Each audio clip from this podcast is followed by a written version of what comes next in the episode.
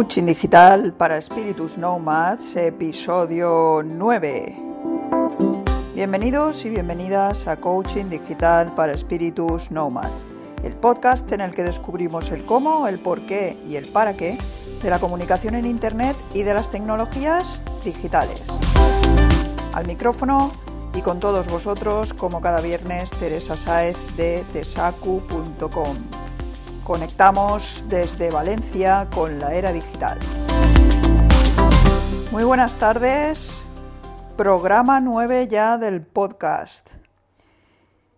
Muy bien, eh, hoy vamos a, si recordáis, en el programa anterior hablamos del comportamiento de los internautas españoles según el último estudio de la Asociación para la Investigación de Medios de Comunicación. Y dejamos pendiente el hablar del, informe de la Sociedad de la Información en España, eh, del último informe que se ha hecho, que es el de 2015, que se ha publicado en eh, finales de febrero, 29 de febrero concretamente de 2016.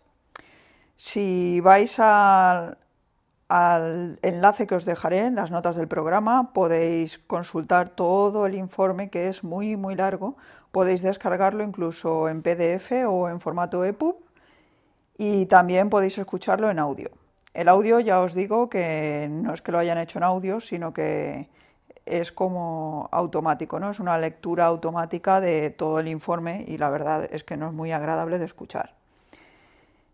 Y entonces, bueno, pues de eso vamos a hablar precisamente hoy. Acabaremos con este segundo informe, eh, los dos informes que os comenté que convenía que toda persona relacionada con el sector TIC tuviera presentes, ¿de acuerdo? Por supuesto, la semana que viene es el programa 10 y bueno, si tenéis interés, si queréis, podemos dedicarlo a, a que os hable de, cómo ha sido mi experiencia con, con el podcast en estos 10 programas, ¿vale? Son 10 programas, 10 semanas. Si os interesa, pues bueno, espero Espero vuestro feedback, me lo decís y dedicamos el programa que viene a eso, ¿de acuerdo?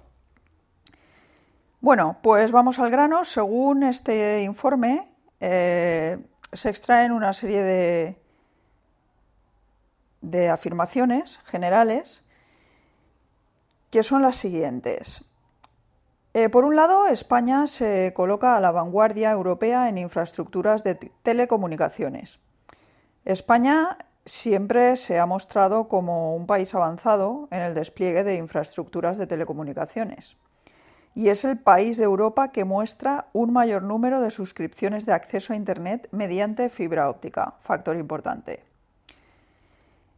En cuanto a la integración de servicios TIC, hemos pasado de la contratación de servicios especializados a la contratación de un único servicio que integre todo lo que necesitamos, como por ejemplo el móvil, el fijo, el Internet y la televisión. Europa da los primeros pasos hacia el mercado digital único. En mayo de 2015 se aprobaron 16 iniciativas que deberán entrar en vigor en 2016 y que tratan temas tan relevantes como la confianza digital, la desregularización de las telecomunicaciones, los servicios audiovisuales y los derechos de propiedad intelectual. La idea, evidentemente, es unificarlo, que no dependa del país de Europa donde estemos el tener más o menos oportunidades o más o menos complicaciones. La idea es que en toda Europa todos tengamos las mismas condiciones. Por otro lado, los ciudadanos eh, nos hacemos conscientes de la importancia de la privacidad y demandamos el control sobre los datos. En cuanto a las aplicaciones de bloqueo de publicidad, están amenazando los modelos de financiación de Internet. A los navegantes cada vez nos gusta menos la publicidad intrusiva. Por dos cosas. Una porque nos distrae de lo que queremos ver en realidad y otra porque aumenta el consumo de recursos. El ancho de banda principalmente y si lo miramos desde el móvil, que ya sabéis que es lo que más hacemos, pues la tarifa de datos también se ve afectada. Los internautas de más de 55 años alcanzan a la media en el uso de Internet para actividades productivas. Esto quiere decir que casi desaparece la brecha digital en la población de entre 55 y 64 años. Pasamos de la televisión de masas a la televisión a medida, gracias a la capacidad de Internet de llevar cualquier contenido a cualquier lugar y en cualquier momento. Aquí, por supuesto, también tiene mucho que ver la expansión de la fibra óptica. Las tecnologías cambian la forma en que valoramos nuestro entorno. El ser tecnológicamente avanzado se considera atractivo. Así que ya sabéis, nomads digitales. Si, os digitalizáis seréis más atractivo, incluso para el sexo opuesto, ¿eh? así tal cual viene el informe.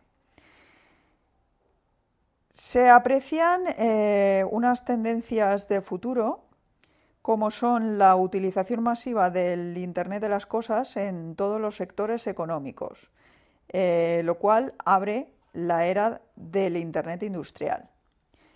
Internet y las tecnologías, las TIC, vaya, ya forman parte del corazón de las empresas, principalmente de las relacionadas con el sector fabricación, energía, transporte, agricultura y ganadería, minería y salud. Ahí es donde más se están notando los cambios. La segunda tendencia sería la incorporación de la generación millennials y de las mujeres, eh, ya que se considera clave para afrontar los nuevos desafíos del mercado TIC, eh, porque hay una gran demanda de profesionales TIC que no está cubierta en Europa. En cuanto a la digitalización de las actividades, eh, ha tenido como entre sus consecuencias un incremento en la cantidad de información disponible. El gran desafío de los sistemas inteligentes actuales consiste en ser capaces de obtener valor de dichos datos y de ofrecer puntos de vista interesantes tanto para las empresas como para los usuarios, lo que viene a conocerse como computación cognitiva. La realidad se redefine.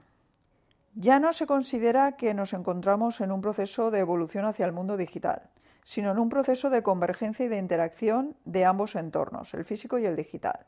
Ya nadie pone en duda que, que vamos, que vivimos en un mundo digital. Esas serían, eh, de las que hemos leído hasta ahora, algunas de las, características generales. Ahora vamos a ir desglosando un poquito eh, más específicamente alguna. En cuanto a los datos de conectividad, acceso y terminales, tenemos que la, banda ancha móvil y la fibra óptica continúan su imparable ascenso a nivel mundial. Se supera la barrera de los 3.000 millones de usuarios de Internet en el mundo. Internet se consolida como herramienta de comunicación y de ocio en España y la banda ancha ultra rápida gana terreno. Los wearables, que son los dispositivos electrónicos que llevamos con nosotros, tipo teléfonos y móviles inteligentes, por ejemplo, o pulsómetros cuando vamos a entrenar, todas estas cosas, los, los iWatch y todo esto, ganan visibilidad en el mercado, de terminales. En cuanto a los datos de impacto del uso de las TIC en sectores y ámbitos de actividad, tenemos que el comercio electrónico es cada vez más móvil. La Administración Electrónica Española se convierte en un referente europeo. Por otro lado, en educación, el libro de texto digital toma impulso en 2015. Y la buena salud de la e-health, lo que viene a ser un campo emergente que a una informática médica, por supuesto, salud pública y negocios, vinculado a los servicios sanitarios y la información transmitida o mejorada a través de Internet y de las tecnologías de la información y las comunicaciones, cuyo objetivo fundamental es mejorar la calidad de la asistencia sanitaria y hacer que los sistemas de salud pues, sean más eficientes y efectivos desde una visión, por supuesto, integradora, tanto de la persona como de la ciencia y de la economía. Eso sería la e-health y cada vez, pues bueno, cada vez se va extendiendo más. Por otro lado, la ciberseguridad eh, es un sector, se muestra como un sector en crecimiento con grandes oportunidades profesionales. ¿Debido a qué? pues debido al aumento del uso de Internet por parte de ciudadanos y empresas y a la consecuente preocupación por la seguridad en la red. En cuanto a la vida y la realidad digital, el smartphone se asienta como dispositivo de acceso más utilizado. Esto ya lo vimos en el informe de la semana pasada también. Eh, se da un gran incremento del uso de Internet para actividades relacionadas con la productividad en el segmento de personas más maduras. Eh, esto lo hemos comentado en las características generales. ¿vale? La gente de más de 55 años, pues bueno, los que no hacen un uso de Internet y de las tecnologías profesional, pues puede que se queden un poco rezagados, pero la gente que está en edad laboral, que está activa profesionalmente, pues se ha ido incorporando a las nuevas tecnologías y ya prácticamente no hay diferencia con respecto a otras generaciones. La digitalización continúa, pero aumenta el número de usuarios que también quiere mantener los formatos tradicionales. En cuanto a la mensajería instantánea, se consolida como elemento central de comunicación, aunque los usuarios empiezan a racionalizar su uso. La privacidad se ha convertido en un tema fundamental para la mayoría de los internautas. España destaca como país avanzado tecnológicamente entre los internautas y los early adopters, ¿Qué son los early adopters? Pues bueno, ya sabéis, esa gente que en cuanto sale alguna novedad la adopta, ¿de acuerdo? de los productos, eh, hemos llegado al Internet industrial en la que los productos se conectan a los servicios inteligentes. El mercado laboral en el sector TIC se configura se reconfigura, perdón, y la incorporación de la generación de los millennials y de la mujer es clave para el futuro de este sector, por supuesto. pasamos del Big Data al Smart Data, la capacidad de los datos para predecir e intuir los comportamientos. Se va haciendo cada vez más importante, más necesaria. Lo real se redefine, ya que la realidad virtual la realidad aumentada de segunda generación y la comunicación multisensorial dibujan la frontera entre los mundos offline y online. Y después, eh, al final del informe, eh, también se nos ofrecen datos específicos por comunidad autónoma, ¿de acuerdo? En este caso voy a comentar algunos, algunos datos de la comunidad valenciana, ¿no? que es donde yo vivo, pero bueno, que si queréis, eh, en el enlace que os dejo vais al final del informe y tenéis el de, la, el de vuestra comunidad, si vivís aquí en España. En la comunidad valenciana, concretamente, el 72,4% de viviendas tienen algún tipo de ordenador y el 75,4% de ellas cuenta con algún tipo de conexión a Internet, la mayoría de banda ancha. Un 67,7% tienen teléfono fijo, este servicio va decreciendo y un 97,2% disponen de teléfono móvil y este servicio va en aumento.